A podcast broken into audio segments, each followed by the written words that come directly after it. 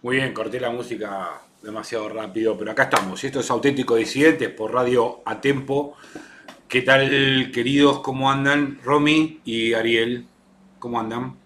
Buen sábado para todos. Bueno, bien.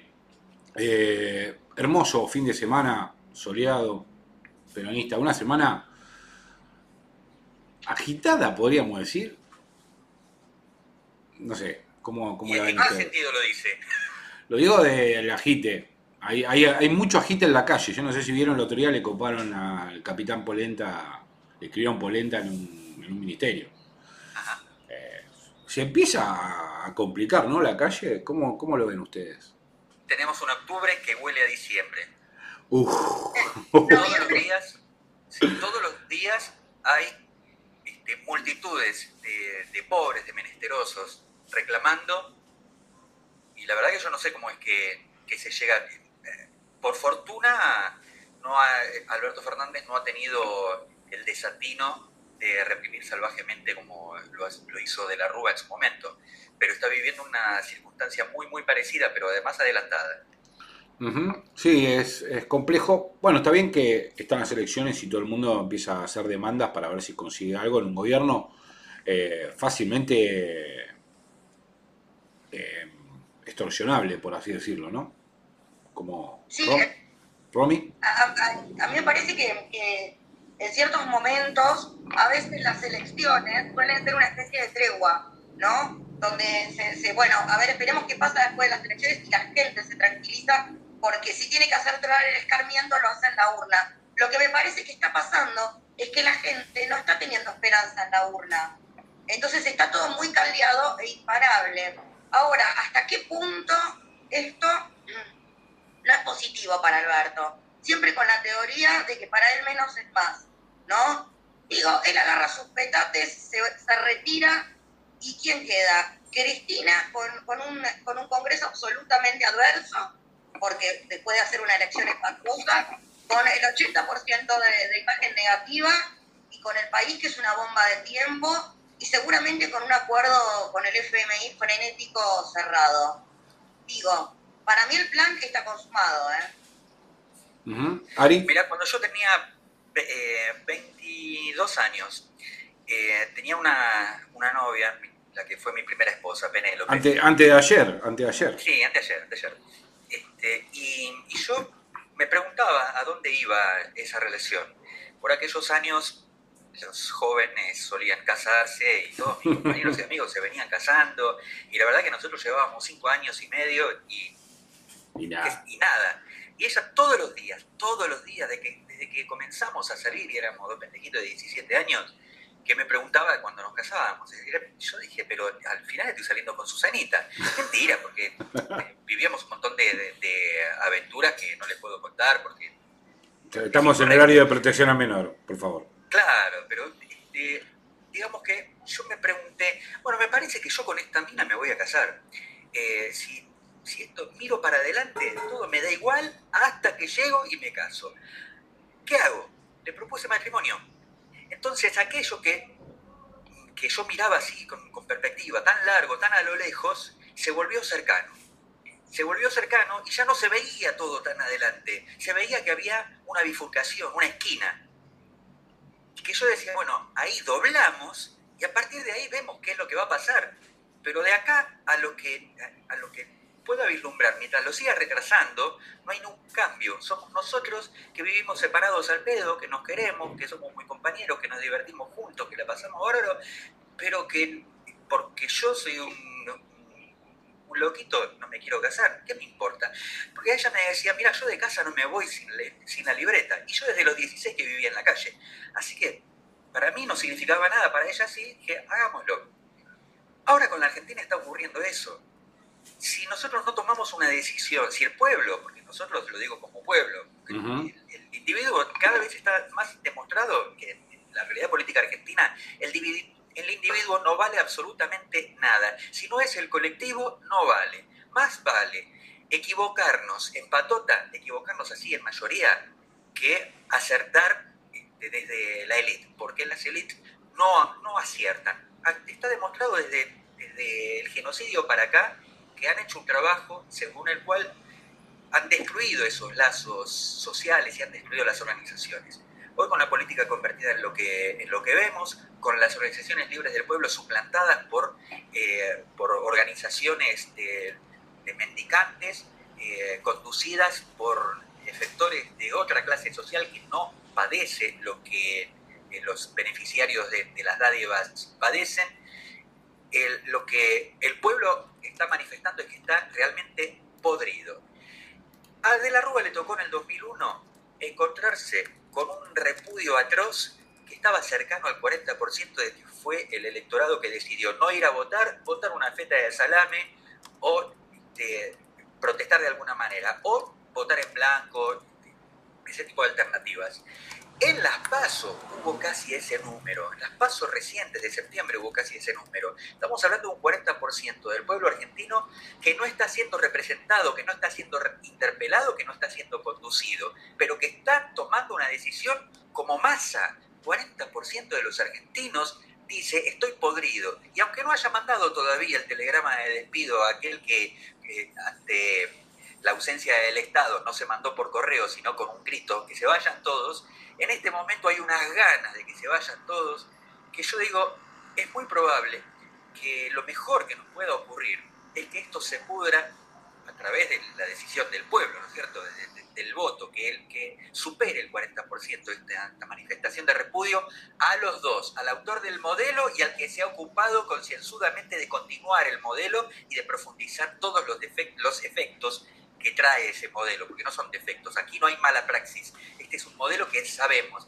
desde la época, de la década de 50, que lleva exactamente a esto. Lleva a una Argentina anterior a la revolución del 43, en la que fue arrogada la, la, década infame,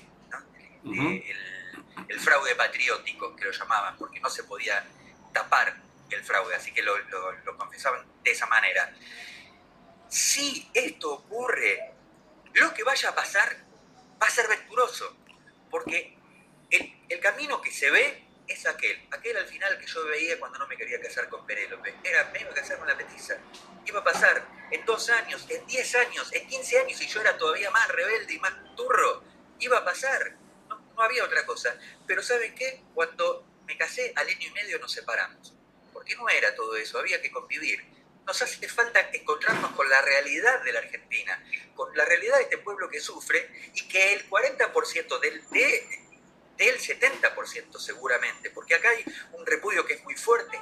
El, PRO o el o Juntemos o como, como se vaya a llamar en las próximas elecciones o en la siguiente, el macrismo, este, que cada vez es menos macrismo y más la consolidación de un proyecto colonial duro, como nunca tuvimos, como solamente las, dictaduras expresaban.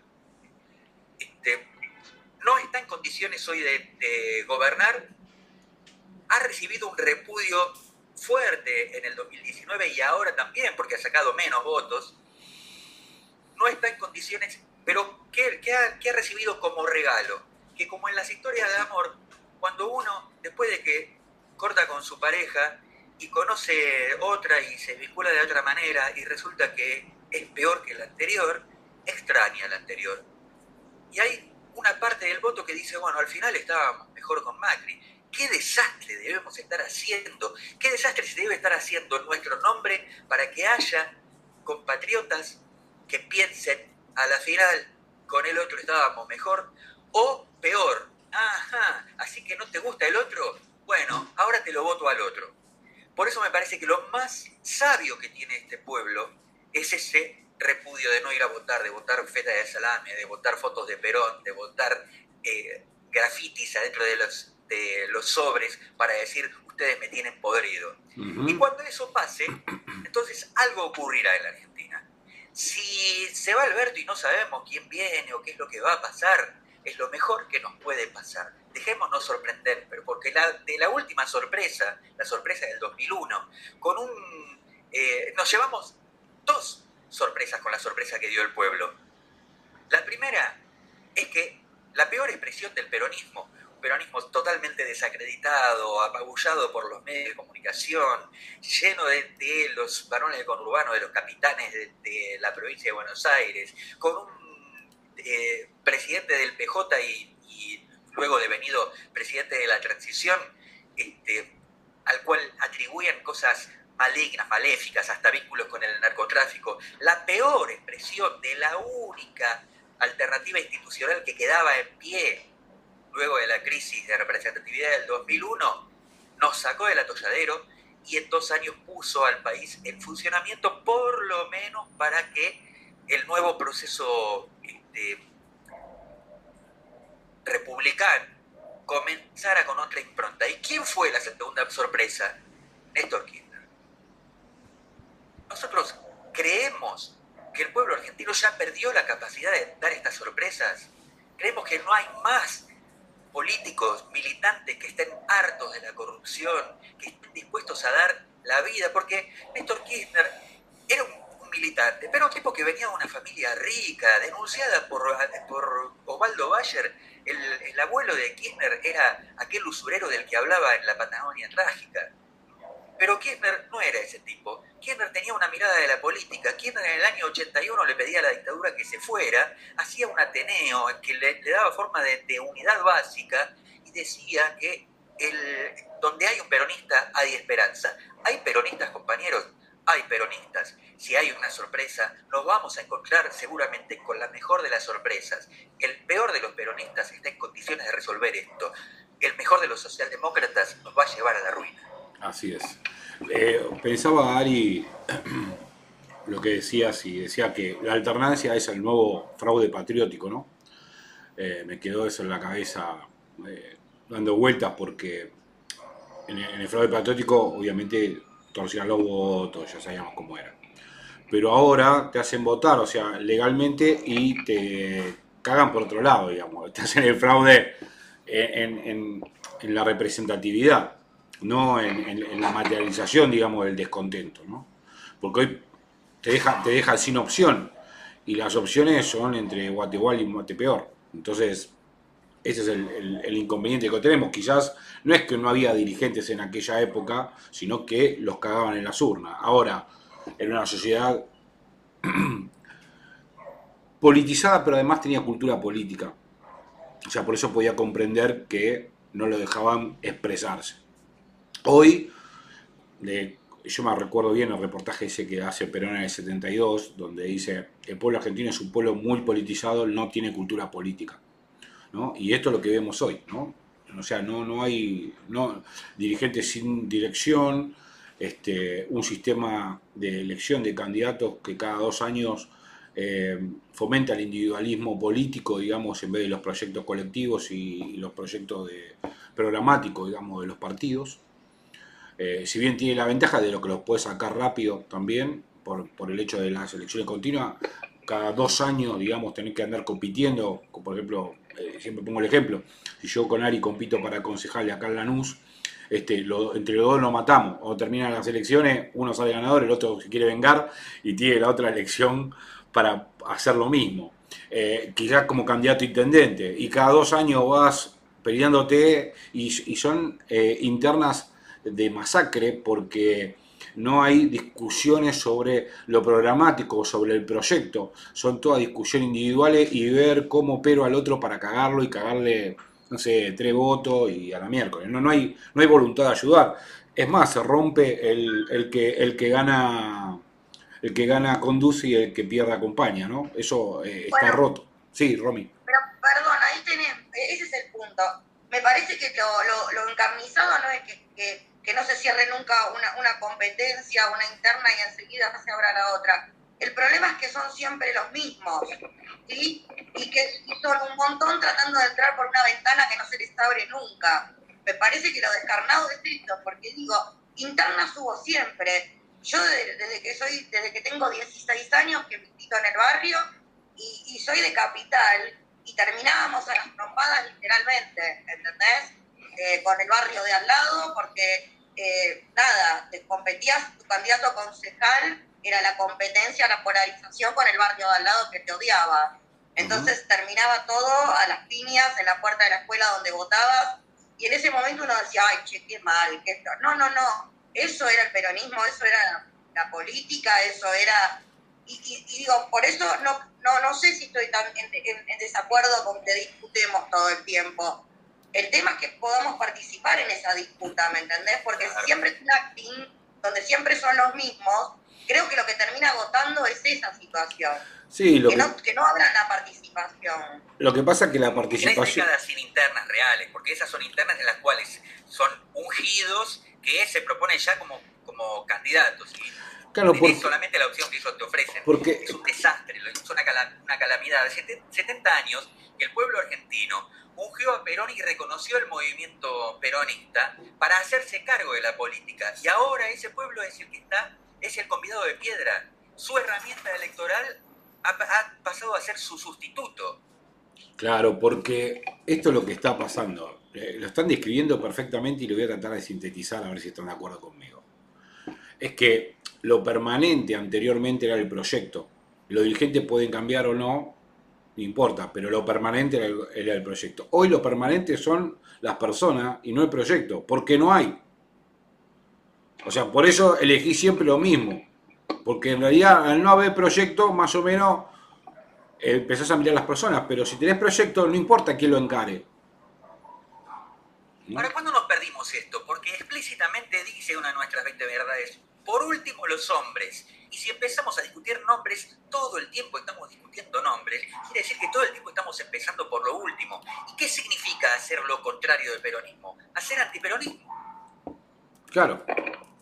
Sí, lo que pasa es que me parece que el punto sería no ser funcional en ningún círculo caudillo, ¿no?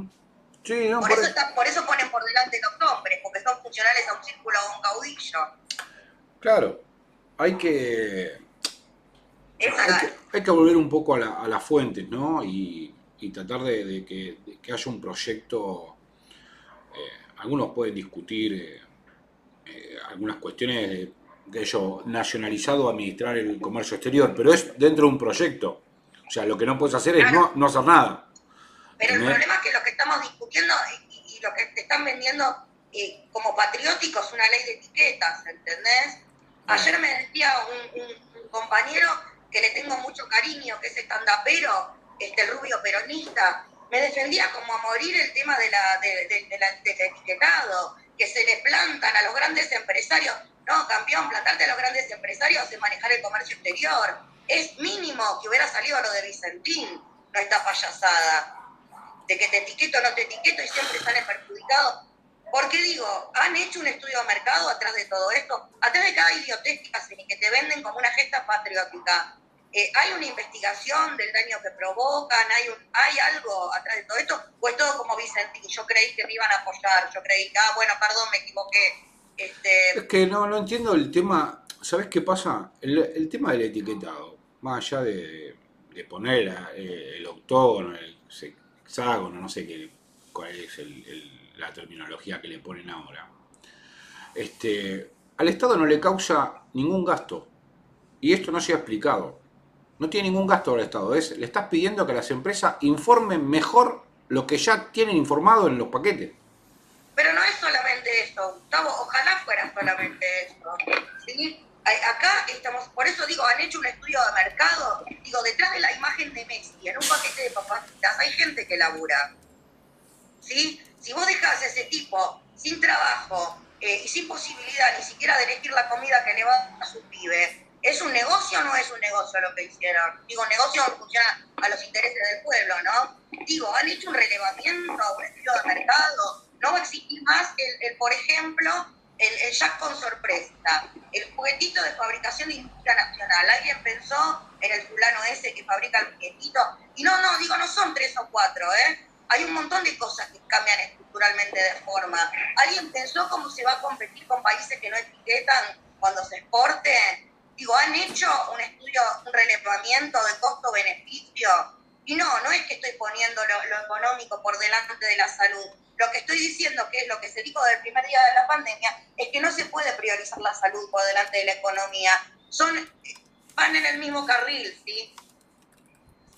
Sí, sí. Esas son las contradicciones esta es la contradicción, una de las contradicciones que tiene, eh, digamos, el movimiento peronista, porque hay un montón de, compañeros que son cuadros, cuadros muy importantes, podemos citar a la propia expresidenta Cristina cuando en una apertura de sesiones parlamentarias este, arroja una, una, frase suelta sobre la que después no quiso profundizar, por supuesto, donde dice, eh, pasa la, factura. En la constitución de Sampay no había el derecho a huelga.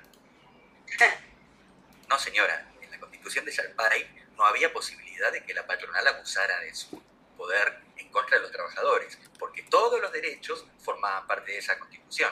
Entonces, ir en contra de ellos era un delito. Lo mismo nos está ocurriendo con esto. ¿Qué, el etiquetado qué significa? Que estás, y además la prohibición de que haya figuras o atractivos para vender ese producto. Es porque vos estás, previ, estás, eh, observando que a través de eso te engañan y te venden cualquier cosa. Pongámonos de acuerdo. Si no es alimento, si además es nocivo para la salud, entonces no tenés que etiquetar, lo que tenés que, que prohibirlo.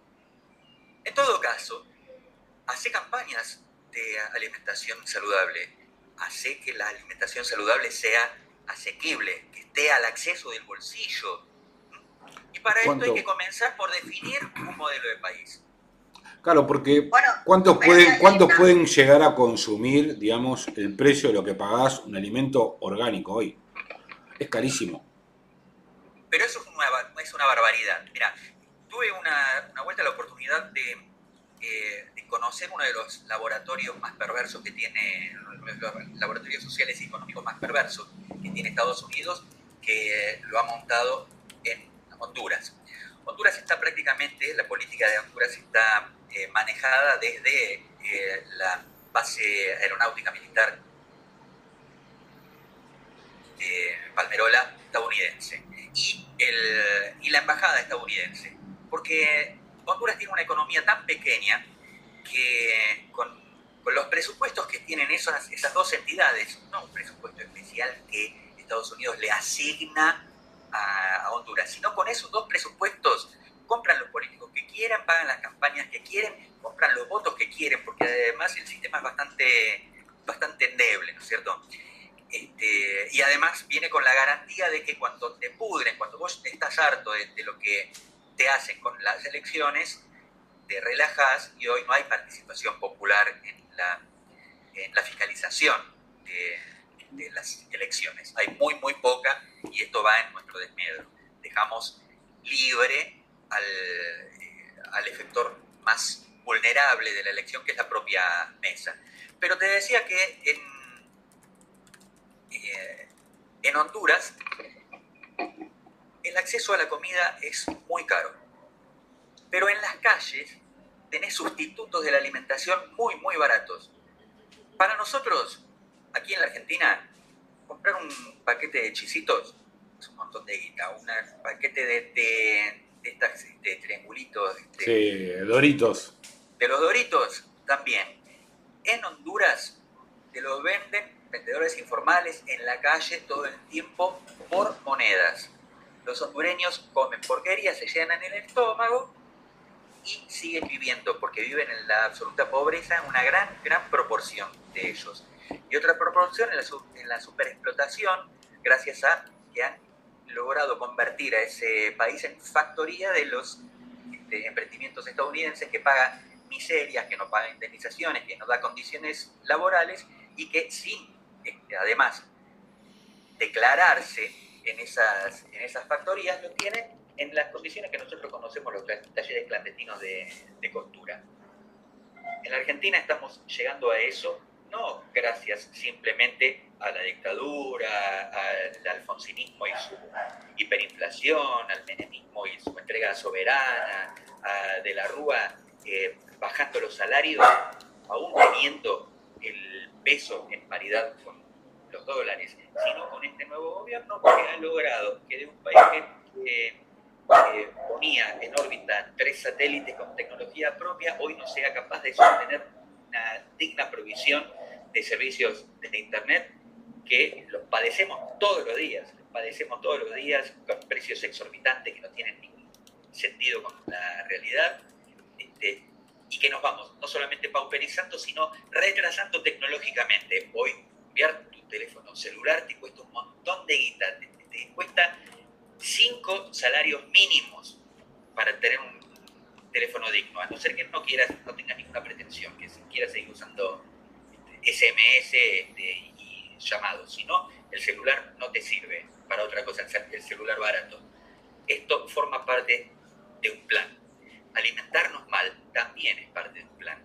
Porque tenernos entretenidos, tenernos, tener a, nuestras próximas generaciones mal alimentadas significa en peores condiciones físicas y mentales. Porque los perjuicios que, implican sobre, el sistema neurológico y sobre el, corpus psicológico de una persona que vive penurias todos los días nos convierte en ilotas. El que conseguirá trabajo no protestará por lo, porque por suerte lo tiene. Y el que no consigue, el más, el más avivado, el que busca atajos, elegirá alguna alternativa de delincuencia, lo que también es un problema para la sociedad. Tenemos que parar esto debería hacerlo la política, pero la política está capturada por una sola clase social, por eso tiene la misma agenda, todos, desde los troscos hasta los, liberales.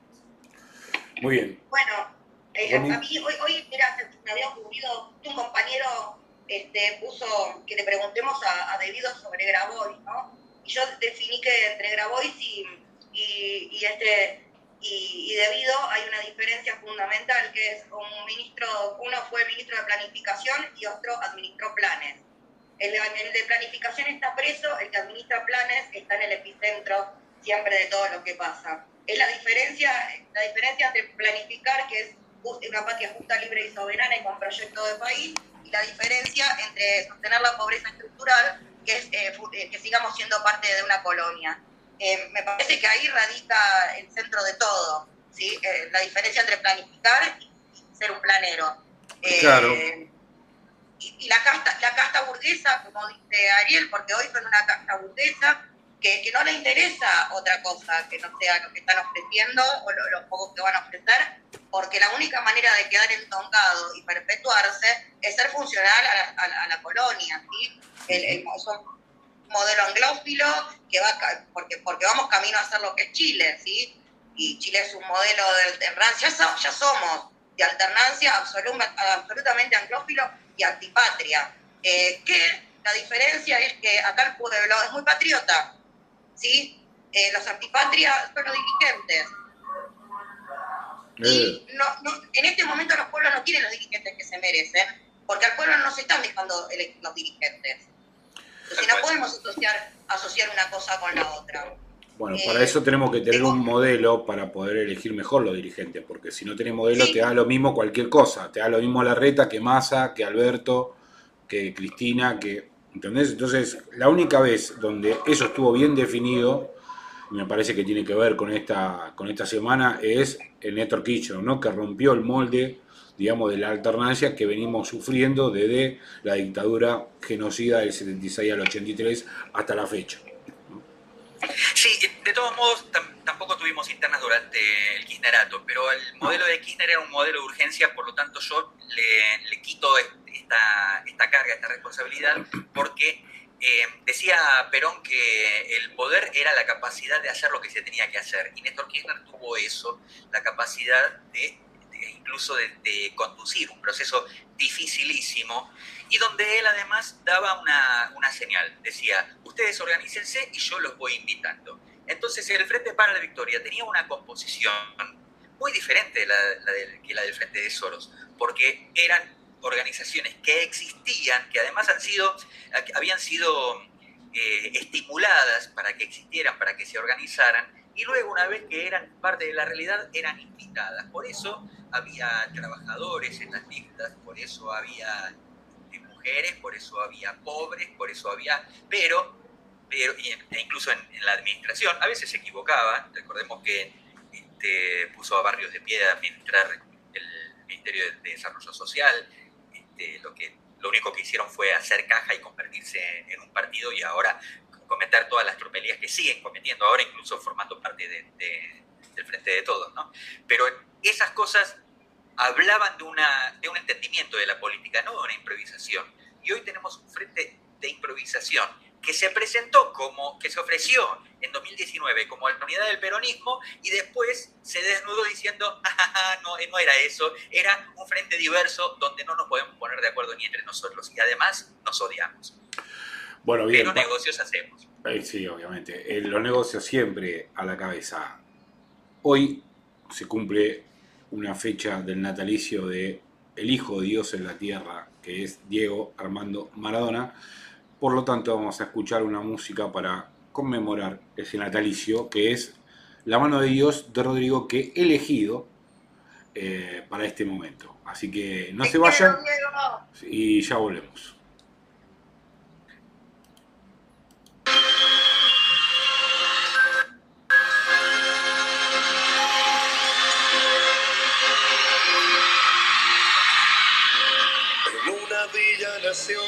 Fue deseo de Dios crecer y sobrevivir a la humilde expresión, enfrentar la adversidad con afán de ganarse a cada paso la vida.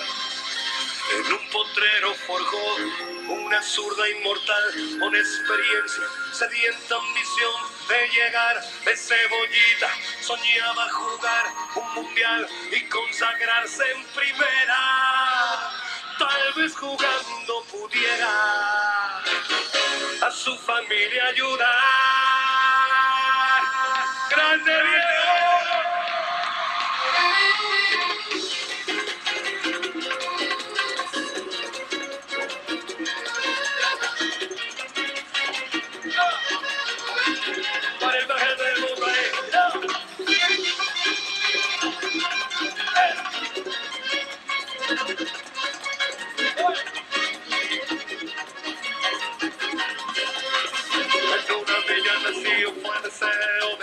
Crecer y sobrevivir a la humilde expresión, enfrentar la adversidad con afán de ganarse a cada paso la vida.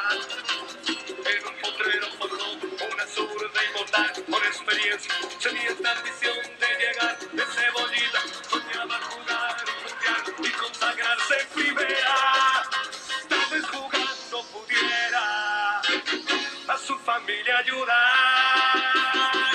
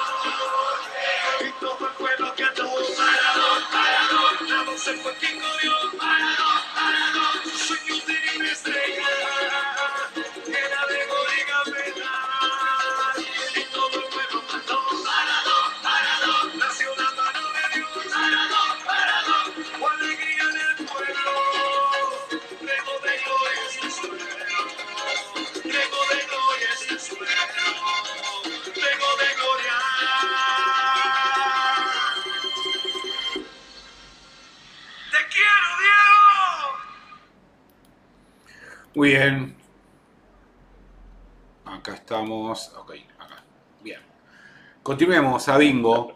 Mientras esperamos a Erika que no sé qué pudo, qué le pudo haber pasado. Supongo que debe estar durmiendo en el bosque. Pero, pero bueno, ahí andamos.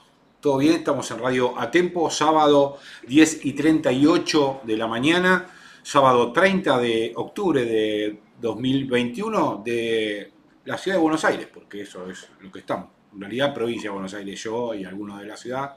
Pero bueno, la tecnología nos permite la deslocalización de las personas, ¿no? Mal, yo, yo sigo insistiendo en que este tipo de experiencias hay que hacerlo en vivo, en, mirarnos, compartir unos mates. Es que ya la vamos, la vamos a hacer en un momento que alguna radio se digne eh, hablar de cosas eh, como las que hablamos nosotros. El tema es que estamos hablando de muchas boludeces y poco de las cosas que realmente importan. Eh, como yo ayer recordaba algo que, me, que, me, llama la atención, que desapareció del vocabulario político lo del bien común, ¿no? Como concepto, como, como, como ideal, digamos, ¿no? Aparece algo personal. Y lo notaba, ayer me lo hacía notar mucho Carlos Caramelo yo no sé si vieron el mensajero del Sar ayer, pero eh, él lo decía muy bien con el acto que, que del otro día de la conmemoración de Néstor, que Néstor no se merecía, digamos, el, ese, ese, ese escenario, ¿no? Y decía, cuando le pregunto por el discurso, él dice, mucha referencia individual, ¿no? Cuando yo estuve con Néstor, cuando eh, con Néstor hicimos tal cosa, se hacía mucha referencia a uno mismo, ¿no?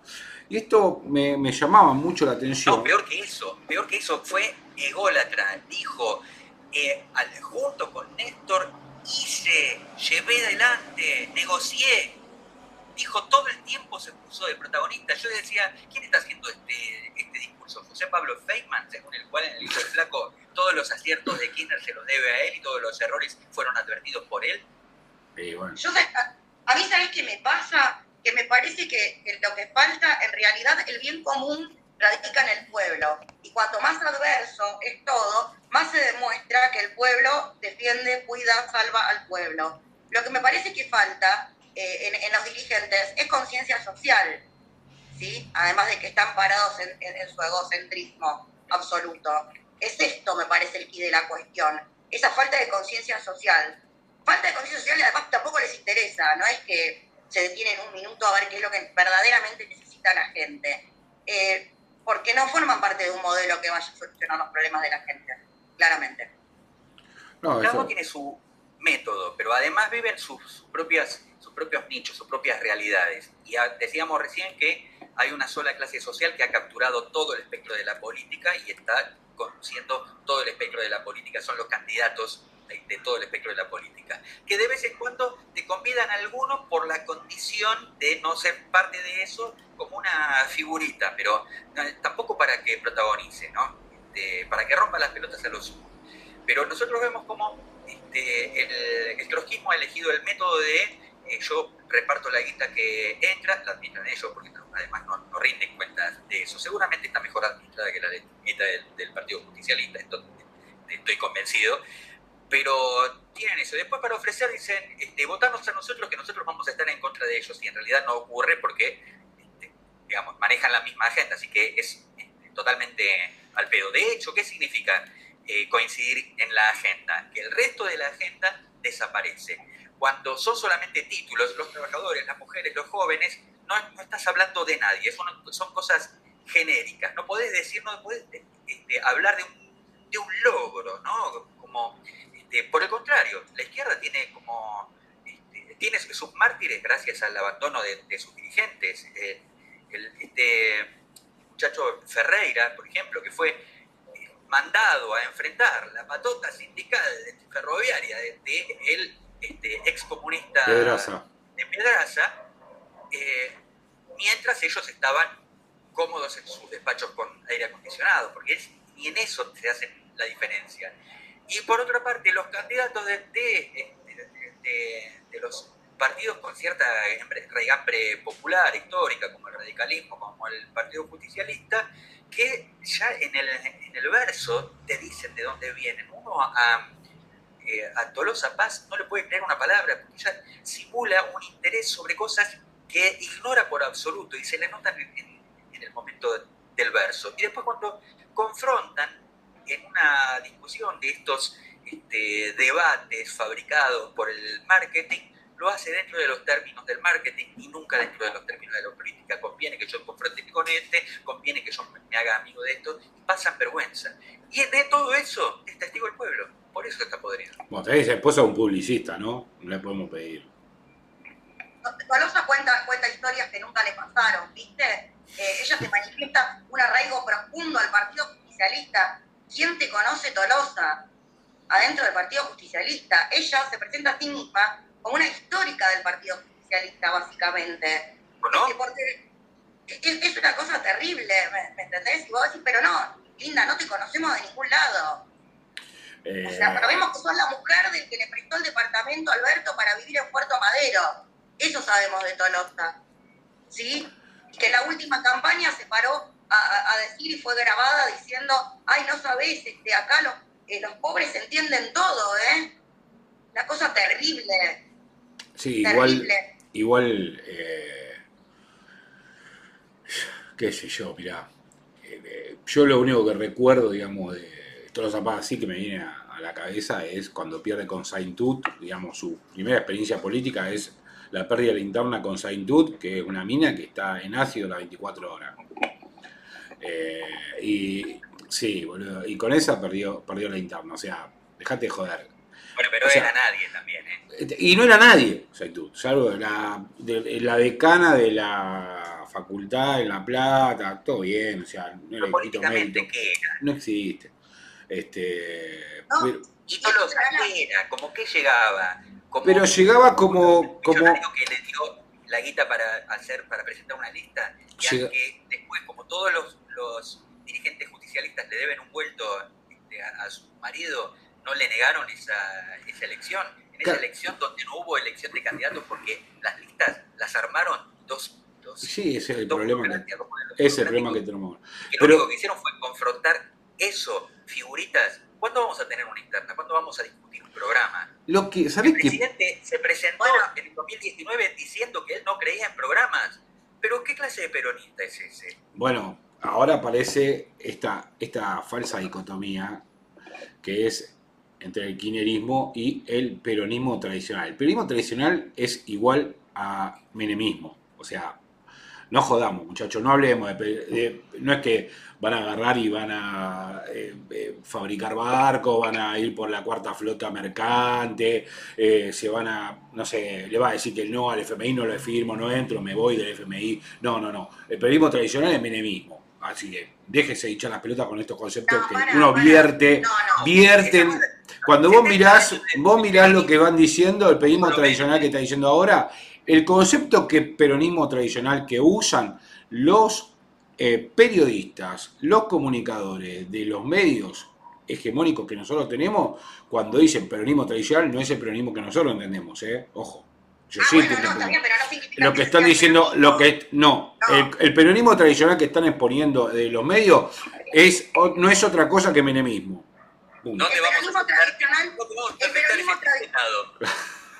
claro, el peronismo tradicional son los ravioles con la, con la mama el domingo y la cancha a las 3 de la tarde y juntarnos a quejarnos de lo que pasa y gritarlo en el fútbol y después volver a casa y tomar unos mates con, con la pareja, con los hijos y eso es el peronismo tradicional. Este, son los principios y valores del pueblo durante el, peronismo tiene esa tradición de que si no, si no lo escuchan los dirigentes, discuten en la calle, discuten en la, en la fábrica, discuten en el taller, discuten en la oficina, pero el peronismo se hace escuchar. Hoy nos han cerrado el palo con esto, no quieren escuchar, después esta se come que el peronismo sigue siendo mayoritario en el pueblo argentino. O sea que seguramente por lo menos la mitad de los que no fueron a votar o votaron en blanco son peronistas. Se lo están perdiendo ellos. porque no quieren eso.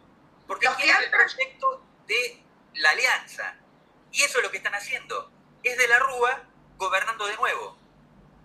Podemos, podemos estar de acuerdo en que desde Menem hasta acá han sido todos parte de, de derrotar al peronismo tradicional. Digo, cuando Menem te cerraba una fábrica, no simplemente te cerraba una fábrica, te estaba cerrando la posibilidad de un polo obrero alrededor de la fábrica y donde el laburante tuviera que caminar cinco cuadras para llegar al trabajo y no tomar dos horas de colectivo. Ese laburante tenía tiempo de discutir política, de leer política, de interiorizarse, y han ido trabajando en, el deterioro para que no tengamos ni siquiera la posibilidad de discutir lo que necesitamos y nuestros principios y valores, que es lo que queremos.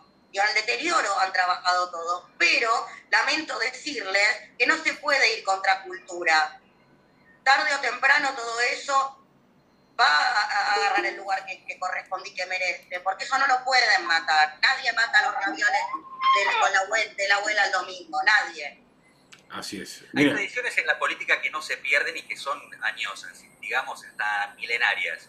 El César entendía que se trataba de pan y circo y entonces repartía pan y circo mientras construía un imperio. Y no es que todos los pueblos que había dominado eran imperialistas y aceptaban ese tipo de cosas, pero pan y circo repartía. Y era lo que hacía Menem. Nos tuvo bastante distraídos y repartió circo y pan para que nos jodiéramos y poder consumar ese...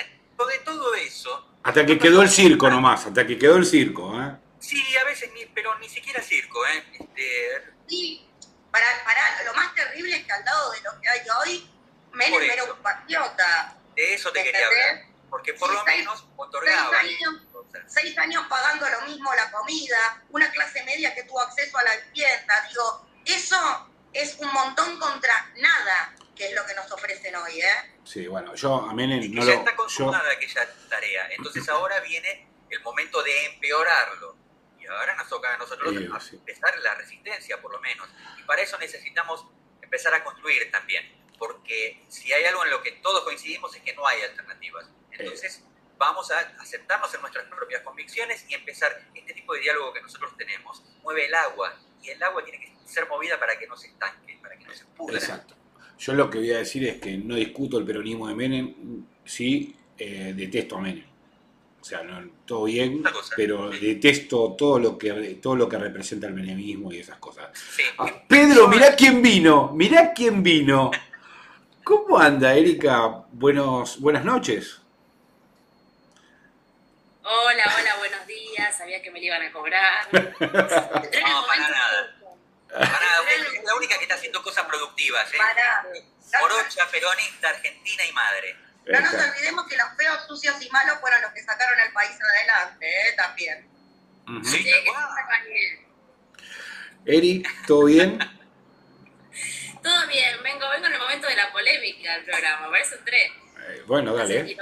Bueno, muy bien. No, eh, dos cosas me parece. Eh, desde luego que, existen tradiciones culturales que son propias de nuestro pueblo y que cuando el, país se, se, encuentra, digamos, en una situación favorable se afianzan mucho más, digamos, aunque a la posmodernidad le joda, nuestro pueblo le gusta hacer familia, le gusta juntarse los domingos, le gusta ir a la cancha, le gusta hacer todas esas cosas machirulas que parece que institucionalmente las tenemos que sacar, como comerse un capitán del espacio. Digamos, nuestro pueblo se expresa de esa manera y es hermoso por eso.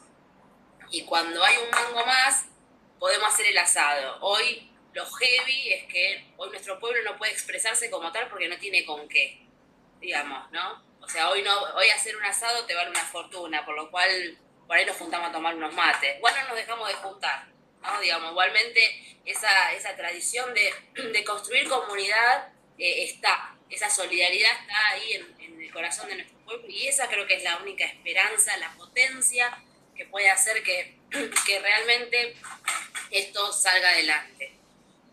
Pero si pensamos en esta mentira del peronismo tradicional y el peronismo eh, light, digamos, o el peronismo progresista. Digo, me parece que hay elementos en los que, culturales en los que se unen sin ningún tipo de discusión, digamos. Todos van a estar a favor del cambio climático, de discutir el cambio climático, de juntar carbono, que la verdad yo seré muy ignorante, pero no termino de entender cómo es la acumulación de carbono. Este, van a estar a favor de una agenda que sea individualista, que sea sesgada, que sea seguir construyendo burocracias para no resolver absolutamente nada, digamos, no hay una diferencia nodal. Y tampoco ninguno de las dos expresiones ha demostrado tener un plan de desarrollo productivo nacional que permita que el pueblo argentino salga adelante. Me parece que tenemos un muchacho que se hace el canchero y dice, y es muy difícil joder al FMI, pero le vamos a dar pelea, pero bueno, tenemos que unirnos con... Que nos proponen unirnos con todos los que, los que perdieron en la región. Este, y por otro lado tenemos que decir, no, tenemos el peronismo supuestamente tradicional que te dice, es un desastre lo que hizo Kisilov, no nos hacemos cargo de lo que hizo Macri, pero tenemos que pagarle igual. Digamos, no, no creo, creo que son denominaciones que hace el periodismo solamente para diferenciar este, extractos políticos pero no, bueno, no implica la diferencia de modelo. Tenemos un quinto, un quinto, un quinto, un quinto conductor que es Dante, ¿no? Este, en relación con esto que decís, y fundamentalmente el tema de la deuda que, que todo el mundo pone adelante, como si eh, una familia endeudada este, estuviese habilitada a dejar de darle de comer a sus hijos.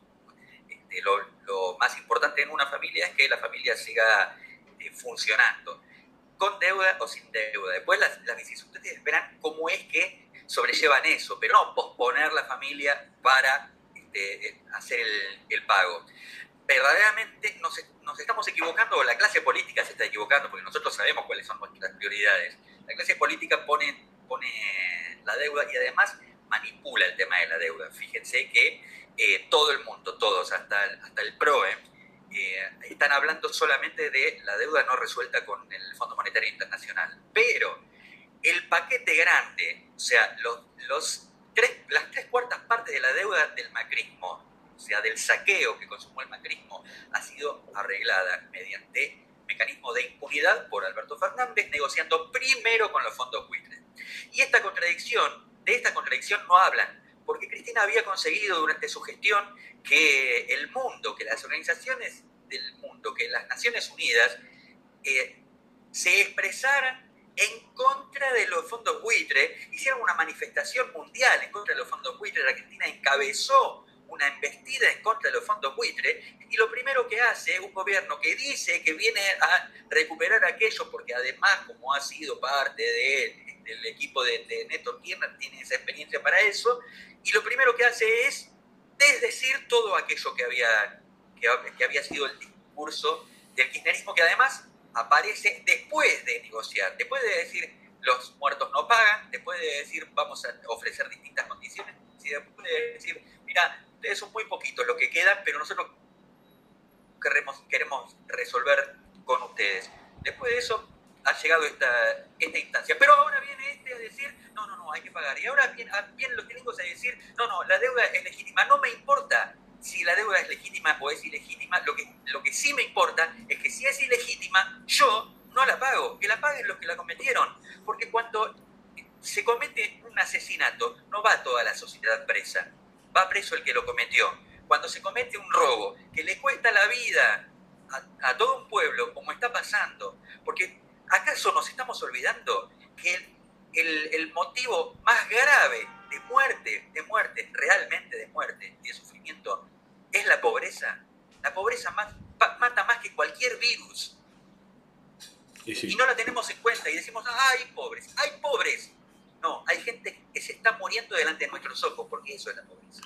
Exactamente. Y te quiero comentar algo ahí, ponerte una, un asterisco, Ari, que no solo eh, Argentina fue un leading case en el caso de reestructuración, de la deuda, que hasta modificó la legislación que hoy permite que en determinado piso eh, todos los que quedan afuera de la negociación eh, estén incluidos, ¿no? El caso del piso del 66% y bueno, y eso, que es, fue muy importante, sin embargo, no se pudo capitalizar eso porque el primero que va a pedir que los mercados se abran es Kicillof, pero no importa. ¿Saben qué? Vamos a escuchar eh, la gambeta de Bersuit, el baile de la gambeta de Bersuit en homenaje a Diego Maradona. Y después creo, vamos a tratar de que aparezca nuestro invitado de hoy, que es el ex ministro de Planificación Federal, eh, Julio Miguel Devido, el arquitecto Julio Miguel Devido. Así que nada, ahora vamos a escuchar un poquito de music y ya volvemos.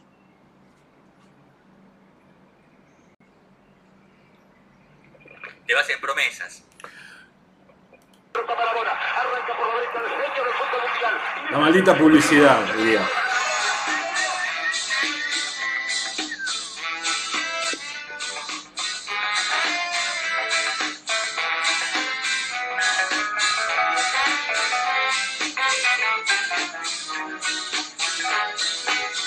Por eso ahora vamos a bailar para cambiar esta suerte. Si sabemos gambetear para ausentar la esta suerte. Si sabemos gambetear para ausentar la muerte. Y porque sí, porque sobran las bolas de matarla con el pecho y no tirarla afuera para jugar de local en cualquier cancha, aunque pongo el corazón y mojo de la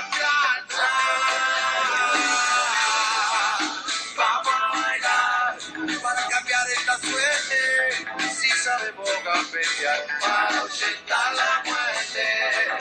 Vamos a bailar para cambiar esta suerte, si sabemos gambetear para ahuyentar la muerte y porque soy de la escuela del bocha, voy con la fantasía, la estrategia fría. Y si no es copa, que haya cope para la gente, que salta sobre el dolor y nace nuevamente.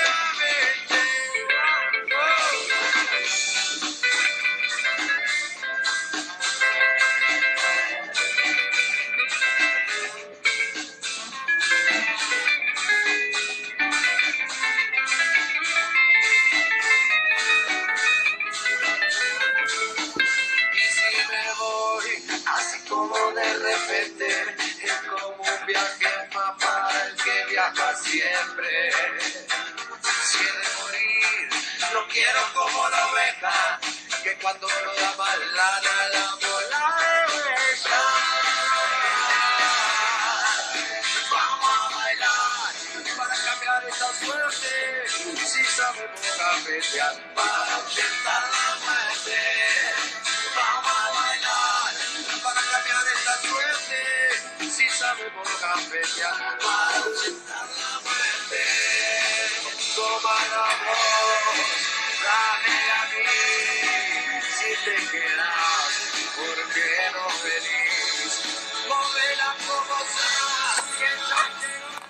Hola, ¿Qué tal? Buen día. ¿me escuchan bien? Estamos escuchándote bien y estamos al aire, Julito. ¿Qué haces? Julio Devido en Radio A Tempo. ¿Cómo va, Julio? Muy bien. Te vamos a dejar de acomodarte primero ahí el... El teléfono. Exactamente, acomoda el teléfono tranquilo. Bienvenido, eh, gracias. Te comento, Julio, está Romina Casal, Erika Blum, Ariel Magirena y quien te habla, Gustavo Paura, para hacer. Ahí está, a ver. ¿Qué haces, Julio? Todo bien. Qué, qué hermoso día, ¿no? Un saludo a todos, che. Bueno, gracias. Ahí estamos. Julio, eh, fue una semana eh, de conmemoraciones, digamos, a los 11 años de la desaparición física de, de, mm, de Néstor Carlos Kirchner y quería escucharte a vos como amigo, como exfuncionario de su, de su gobierno, que nos cuentes quién era Carlos, eh, Néstor Carlos Kirchner. Mirá, eh, digamos, el comentario va a estar basado fundamentalmente en, la, en el rol que cumplió Néstor, te diría desde el 91 hasta el 2010. Ujú. Desde el 91 y, y te podría decir desde el 87, cuando fue electo intendente de Río Gallegos. Eh, eh, nos enseñó que aún desde posiciones muy débiles, en función de la tan mentada hoy este, relación de fuerzas, eh, se podía construir poder político eh, parándose donde hay que pararse y negociando muchas veces. Lo que pasa es que Néstor entendía el rol que le tocaba jugar en cada una de las negociaciones que encaraba. O sea, claramente él este, nunca se ponía en el lugar del otro negociador, del, otro lado de la mesa. Eh, y esto no es ser intransigente. Si en el otro lado de la mesa tenían que ver, eh, en una negociación, cada una de las partes, digamos, tenta todo el poder para tratar de sacar el mejor acuerdo. Eh, esto es muy diferente a lo que se hace ahora, en donde se parte de una capita diminutio, eh, eh, digamos, pensando que el otro es más poderoso que uno. Claro. Néstor, cuando tenía por delante un negociador intransigente, él se ponía intransigente también. Era un tipo que este, no lo doblegabas eh, ostentando fuerza, al contrario, lo agrandabas. Esta es la gran diferencia de lo que yo veo ahora. En el acto honestamente me pareció un oxímoron. Me pareció eh, con un solo orador, que si bien es el presidente del Partido Justicialista, eh, eh, se reconoce socialdemócrata y nada más alejado del peronismo que la socialdemocracia. No sé, yo la, verdad te voy a ser honesto, lo vi a Máximo no como una prenda de unidad, sino como rehén de una determinada situación, ¿no? armada entre el movimiento de vista y lo que se llama Alberti. Claro. Si nosotros vemos eh, eh, solamente la comitiva que acompaña al presidente a, a Roma, eh, se, puede ver claramente cuál es el futuro en, después del 14 de noviembre. O sea, evidentemente el gobierno hoy está inmerso en tres grandes contradicciones. A ver. Néstor y Cristina, eh, perdón, y Alberto y Cristina, eh, claramente después de la carta de Cristina no quedan dudas. Esa carta no, no, no eliminó a Pereza, simplemente congeló una situación, eh, pero no hubo convicción de la contraparte en relación a los planteados por Cristina. Y eso es más, no hace falta más que mirar la comitiva. Cafiero, Nicolini, Todesca, digamos, toda gente fuertemente vinculada al presidente, sacando Julián Domínguez, que estimo que debe haber estado ahí por el tema de que en Roma está la FAO, el, organismo de Naciones Unidas relacionado con la alimentación. Este, y además, o de última es un personaje, neutro y en esa Y luego está, obviamente, hay, hay, hay dos polos opuestos con intereses opuestos entre Massa y Mansur, y evidentemente, eh, digamos, Feletti Guzmán la contradicción entre lo que representa Roberto Feletti y lo que representa Culfa, fundamentalmente Culfa y Guzmán. O sea, son tres contradicciones muy fuertes que nos ponen en un esquema de debilidad y muestran la ausencia de un conductor como Néstor que sintetizaba. En el gobierno de Néstor también había Culfa, pero él las sintetizaba y las neutralizaba sobre la base que cada día su poder político era mayor. Entonces, ¿quién se iba a animar a plantear una disidencia cuando el que conducía tenía semejante apoyo y semejante base de poder? Exacto. Chicos. Este siga en conducción política, que la vida del dirigente, eh, primeramente que la vida del dirigente es lucha, que debe enfrentar distintas situaciones cotidianas donde tendrá que conocer, distinguir, resolver y ejecutar. Eh, que se asemeja al viaje en un cable carril, donde, solamente vos tenés su seguridad plena en el momento que paran las estaciones intermedias antes de llegar a tu destino. Luego estás en el aire. Eh, y para eso se necesita un espíritu de lucha y, de actitud muy importante.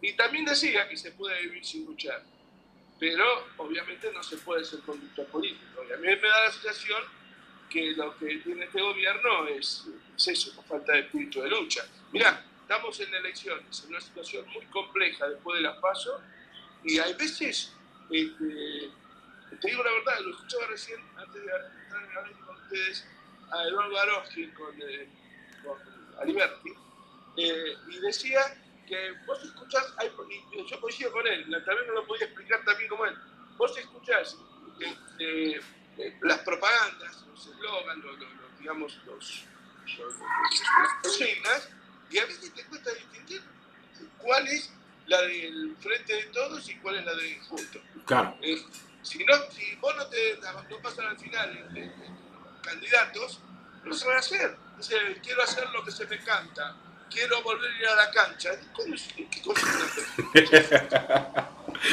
Escuchame. No, ¿viste? A mí me parece que este hombre Rubí, el catalán, Sí. que los asesora, y me parece que está vi- viviendo en, el Reino de España y en la República de Cataluña, en una, en un- en una nube de pedos, como se dice vulgarmente, y nada más alejados de Néstor. Ni que hablar en esta semana que pasó, este, las declaraciones del, creo que es el futuro embajador eh, americano, Sí, Mark Stanley. tiene plan, Stanley creo que se llama. Stanley. Bueno, la verdad que lo harían poner colorado a Brad, ¿verdad? Sí, no, no, me- me- y hoy vi la cordialidad y la, y la actitud este, de, de prosternación del- de nuestro canciller y el presidente saludando a la Biden después de lo que acaba de decir ese hijo de puta. A ver, eh, acordémonos de la cumbre de Mar del Plata, él era jefe de gabinete en ese momento. Tanto que evoca el espíritu de Néstor, parece como Néstor evocando a, como el Sarmiento evocando al espíritu de Facundo en el prólogo de, en el prólogo de Civilización y Barbarie. Pero bueno, no, no quiero tomar todo el tiempo hablando yo. Bien, Julito. eh, chicos, alguna. Va, chicos, gente adulta ya. Adultos, alguna, alguna pregunta. Los dejo. No sé, Eri, Ariel, Romy, Ari. Sí, yo quisiera, este, no sé si era un, un análisis sobre cómo es que estamos llegando a estas elecciones y qué, qué sería eh, lo mejor que podría pasar. Eh, hace un rato yo reflexionaba que el pueblo argentino está esperando una sorpresa y está dispuesto a dar una sorpresa. El 40% de los argentinos decidió en las elecciones de septiembre no ir a votar o votar en blanco. Y esto habla de una mayoría calificada y que no está siendo representada, no está siendo eh, interpelada y no está siendo conducida. ¿Y quién interpela? A ver, ¿cuál puede ser la, interpe- la interpelación que yo veo los candidatos para entusiasmarme, entusiasmarme a mí o a tantos compañeros a ir a votar? Si el miedo a Macri. Yo estuve en Cana dos años y pico, ¿qué me echa más miedo que me voy a igual que yo. A lo mejor es lo que corresponde para ver si alguna vez alguien levanta este, eh, la bandera y se pone a dar la pelea. Eh, Acá parece ser que la única que pelea es una persona que tiene 94 años, que se llama Eve Bonafini. Y muchas veces estoy de acuerdo y otra vez no con Eve. Este, no soy de los que se arrastran eh, delante de ella, pero tengo un respeto inmenso a, a lo que ella significa. 94 años y es la única que está poniendo huevo, hermano. Esto es lo que... A ver, vos podés coincidir en algunas cosas y otras no, pero se le para de mano dice, muchachos, esta deuda es ilegítima, no se puede pagar sobre el hambre de la gente. Y bueno, y no, y entonces escuchamos un montón de los nuestros preguntándole a otro montón de los nuestros, ¿qué pasaría si no pagáramos la deuda? Y qué sé yo, qué pasaría. Pero hay cosas que no, ¿viste? Es decir, ¿qué pasaría si viene un ladrón y yo entrego a mi mujer para que la violen para que no me pegue? Y a lo mejor no nos roban. Pero ¿y la dignidad, el honor, el orgullo peronista, dónde está? Este, yo la verdad es que no veo interpelación. Interpelación la hacemos nosotros, Gustavo, bueno, ustedes no lo conozco tanto, pero escucho el programa muchas veces. Eh, no veo interpelación, no veo que haya una motivación, es decir, que ahora podemos ir a la cancha o hacer lo que se nos canta, o no sé, o que vamos a reducir el impuesto a, la, a, a las ganancias, qué sé yo, esas son consignas. Está en la 20 verdades, la constitución del 49, la constitución política. Muchachos, Tal cual. hay tantas cosas ahí. Hay que nacionalizar el comercio exterior. Dice la constitución del 49. Nuestro máximo, eh, digamos, instrumento ideológico de, o, o base de convicción. Este, bueno, lo que les acabo de decir antes del tema de la necesidad de vivir luchando para poder conquistar y para poder avanzar y para poder realmente disputarle el terreno político al, al adversario, el que yo no lo caracterizo así, a- junto es el enemigo, pero bueno, la pelea hay que darla de otra forma. Eri o Romy. Mire- Miremos lo que hacían estas, nada más. Hola, ¿qué tal? Buenos días. Compañera, buen día, adelante.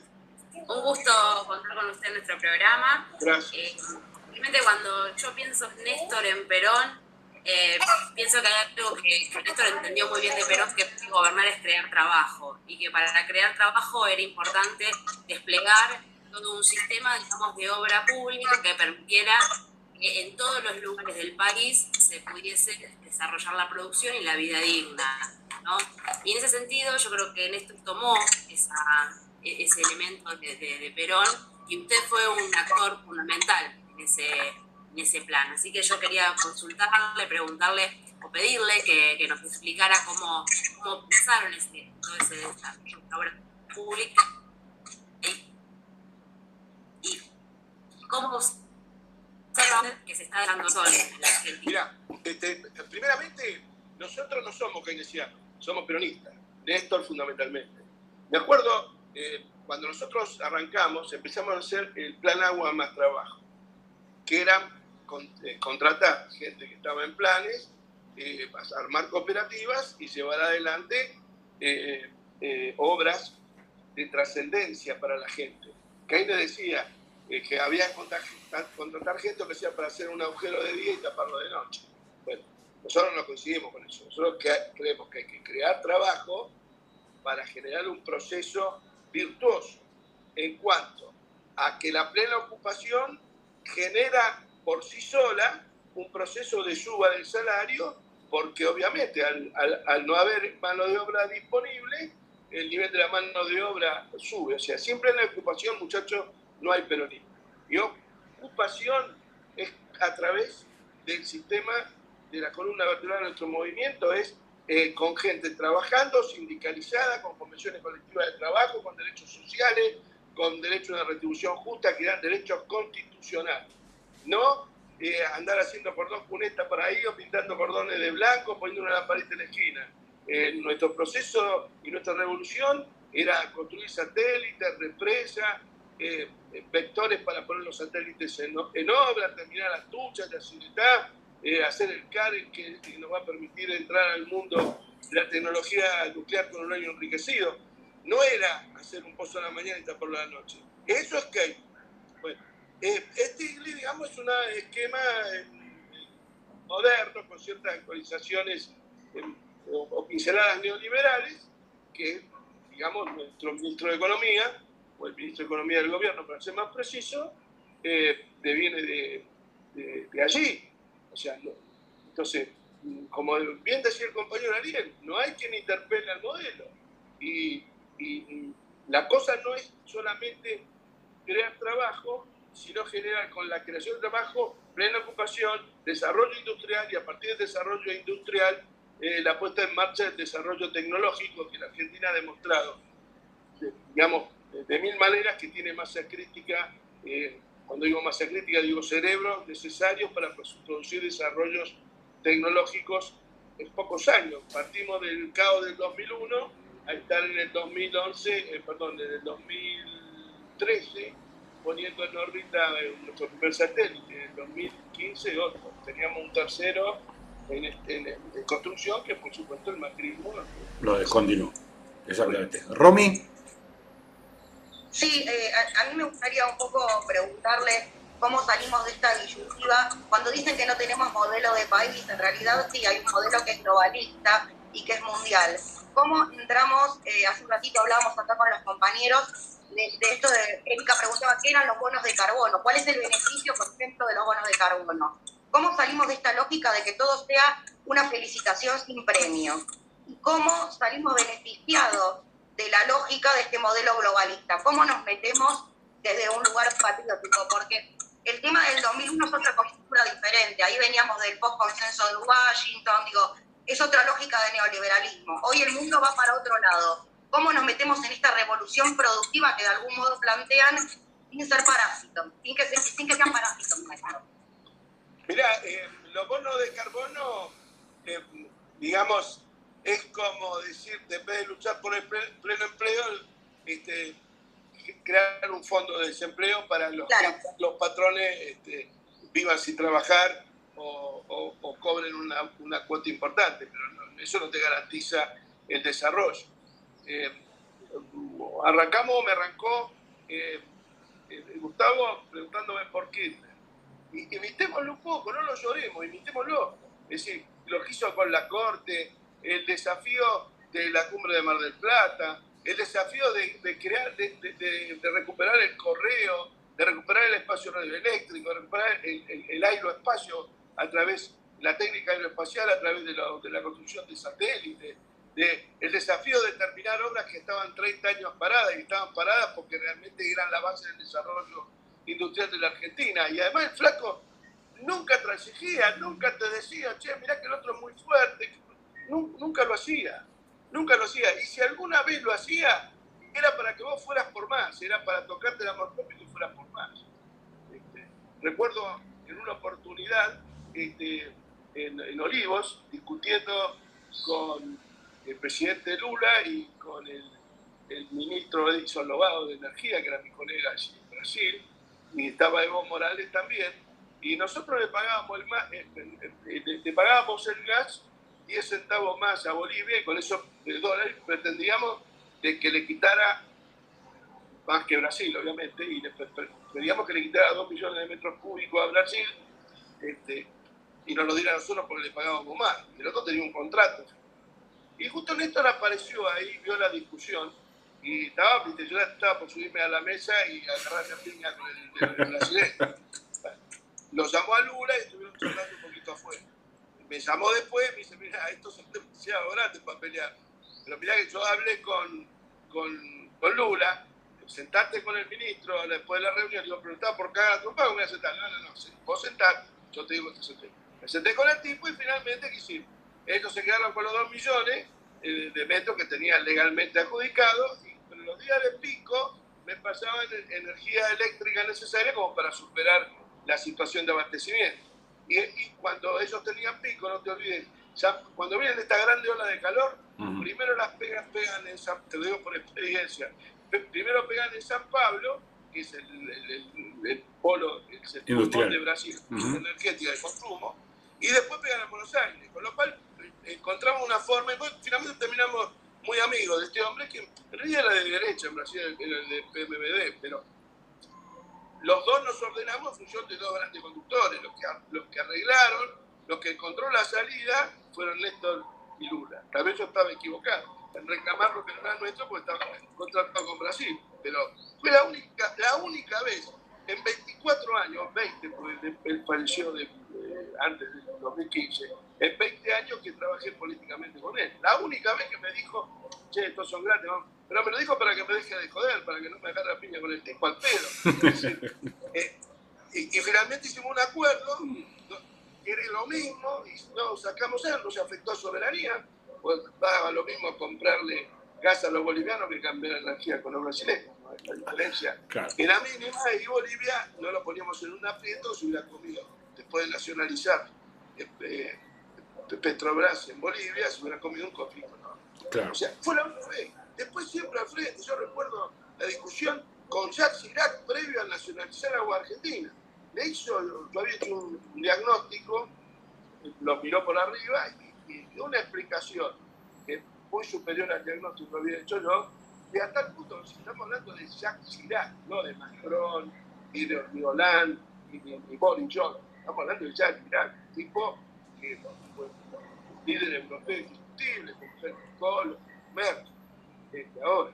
Eh, y, le dijo, mire, presidente Chirac aquí, si supone una piedra en el zapato de las relaciones entre Argentina y Francia, lo resolveré. Bueno, obviamente después tuvimos que atender a todos los empresarios más, pero llegamos aquí el domingo y el lunes me llamó la mañana y dice, procedé con agua argentina, rescindiré ese contrato. Ya, yo ya hablé con Chirano.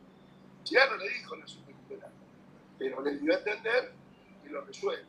Y después no tuvimos que poner los mocos para hacerlo, pero se hizo. Nunca transigí. En la cumbre de Mar del Plata, vos pensás que la contracumbre la armó Chávez eh, y cuatro tipos más. No, la armó él con Chávez. Y después instrumentó a través de otros compañeros que estaban en el palco al lado de Chávez, en el estadio de, donde se hizo el, acto de la contracumbre. O sea, era un tipo genial. Y en la cumbre, bueno, tuve el mejor ejemplo, lo derrotaron a Bush en, campo, este, en, la, cumbre. Yo, yo veía la desesperación de esos diplomáticos ante el avance del poder político argentino, de los, tipos que estaban eh, eh, radicados aquí en Argentina. Mirá si van a decir eh, la estupidez, bueno, no la estupidez, la bravuconada de Stalin. Pero bueno así son las cosas.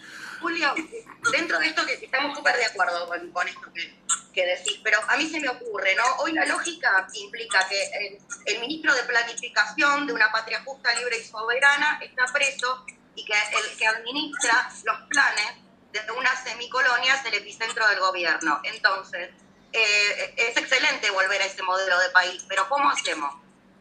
¿Cómo llegamos ahí? Hay que dar la pelea, como se dio en el 2002. 2003. Ahora vos me decís con quién, y esa es la gran duda. El problema no es lo que hay que hacer, sino conducidos por quien lo hacemos. Yo la veo a Cristina muy debilitada y creo claramente que después del 14 eh, van a ver, se van a vivir situaciones este, muy, duras contra ella por parte de los mismos que intentaron voltearla entre el lunes después de la elección y el jueves, antes de la carta. Eso va a pasar claramente, lo veo, pero eh, en esta partida de truco me parece que Cristina, no sé si jugó el ancho de espada, pero jugó el debajo eh, con la carta. No se puede hacer una carta todo eh, me parece que es allí donde tiene que prestar de mucha atención. ¿La carta fue en defensa propia, Julio? ¿Cómo? ¿La carta fue en defensa propia? Y a mí me parece que sí además como no salió nadie a defenderla. Mm. ¿Ari? ¿Eh? ¿O me equivoco? No, tenés razón. No, es cierto. Es cierto. No, sé, no, es que sea futurólogo, odio hacer futurología. La política no es ni lógica ni tampoco se hace en función al, al, al a, la, a las adivinanzas. Eh, Napoleón, el día antes de la batalla, recorría el campo de batalla, por agujerito y ahí decidía dónde ponía la tropa y los cañones y la caballería y la infantería. Este, y era un tipo extremadamente supersticioso, extremadamente supersticioso, pero, hacía lo que había que hacer. daba la batalla conociendo el terreno de batalla. Yo el terreno de batalla lo, lo conozco, por eso creo que eh, a mí me da la sensación que el gran error de Cristina fue haber rehuido conducir el justicialismo. Y conducir el justicialismo no es solamente ser presidente del PJ. Además de ser el presidente del PJ, que el presidente del PJ te responda a vos que conducís. Este, Perón, de hecho, casi nunca fue presidente del PJ. Néstor fue durante la 125 porque no había quien tuviera las pelotas de hacerlo en ese momento. Este, pero me da la sensación que eh, de darse el resultado como aparentemente pinta, eh, va a haber un embate. Y, si, ese no es el resultado, creo que va a ser también. Hay que estar muy atentos. Va a perder, vos pensás que va a perder por más, por más distancia, ¿no? Creo que es irrelevante. Parece que eh, la elección se perdió este, y ahora podemos avanzar un par de puntos o no, pero me da la sensación que